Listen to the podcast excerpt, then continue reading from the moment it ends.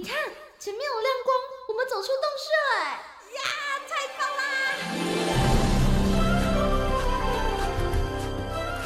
哇，这这是长毛象，还有剑齿虎哎，还有好多好多绝种的动物啊！哎，仔细一看，它们都散发着光芒哎。我听说啊，有些动物为了躲避人间的乱世，所以选择修仙飞升呢。哦，怪不得他们都发着光，飘飘似神仙呢。动物成仙去。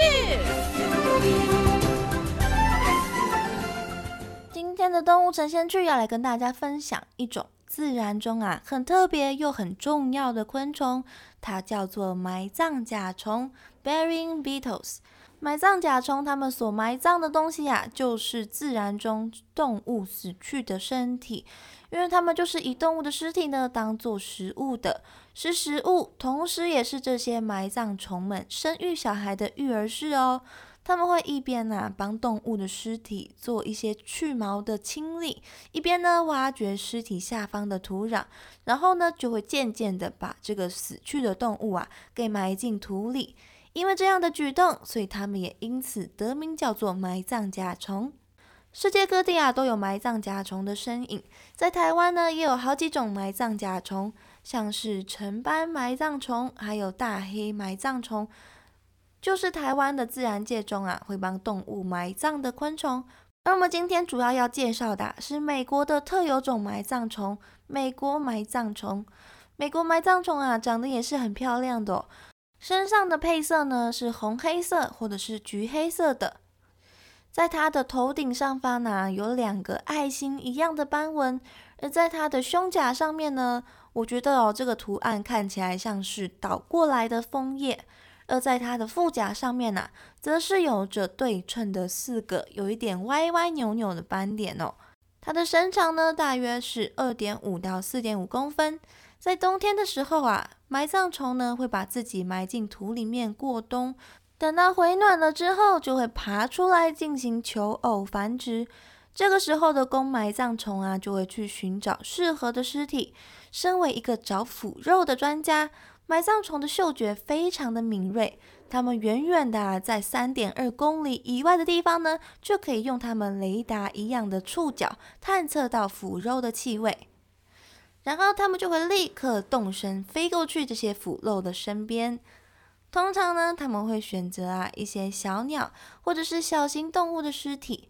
当他们选定自己的目标之后呢，免不了的都会有一些竞争的对手嘛，所以他们就会开始跟同性先进行争斗。不只是雄性哦，雌性之间也会发生斗争哦。而留到最后的，当然就是最后的赢家了。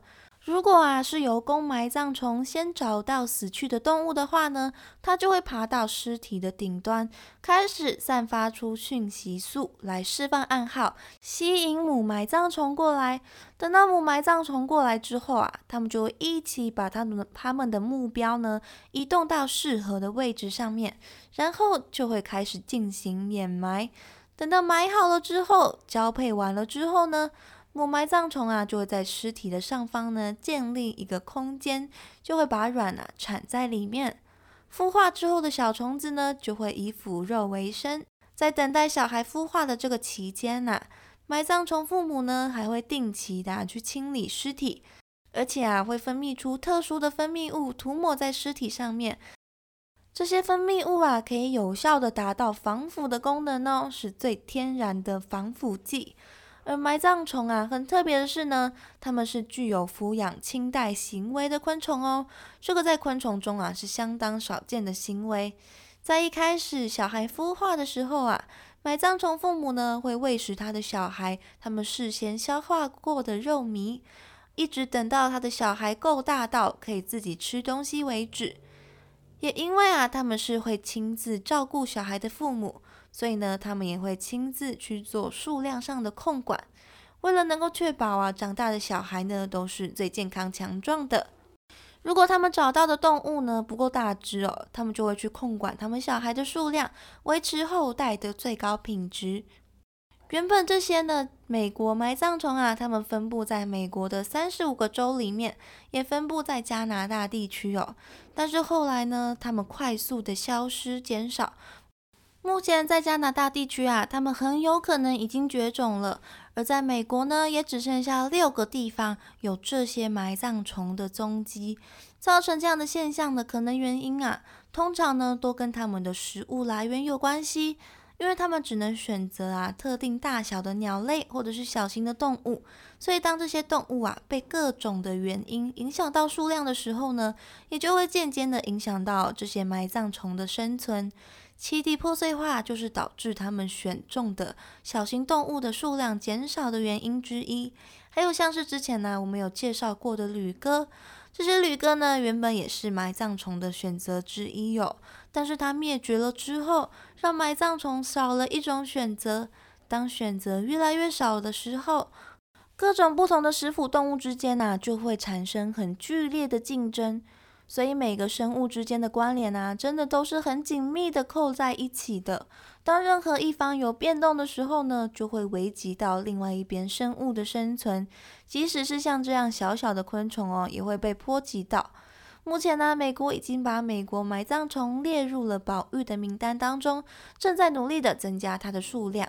那也希望呢，这些会帮忙动物埋葬的特殊的虫虫可以成功的被保护起来哦。就跟美国埋葬虫一样啊，蟑螂也是我们生活中很重要的自然的分解者。虽然在家里面的蟑螂啊，因为接触到很多比较不干净的地方呢，所以身上会有细菌，会比较容易导致人生病。不过，不管是家里面的蟑螂啊，还是一般生活在野外山里面的蟑螂们呢，它们都会分解一些细小的残骸或者是食物的碎屑，就可以避免呢这些碎屑呢会滋生出一些更不好的东西出来。而且经由它们的吸收之后啊，转换出来的排泄物呢，也是自然中很重要的养分哦。所以果然呢，这些生物的存在啊，都是有特定的角色的。每种生物的存在呢，都是有必要的哦。那么，希望透过今天的介绍跟分享，大家能够认识到更多蟑螂不同的样貌，能够更了解不同的蟑螂哦。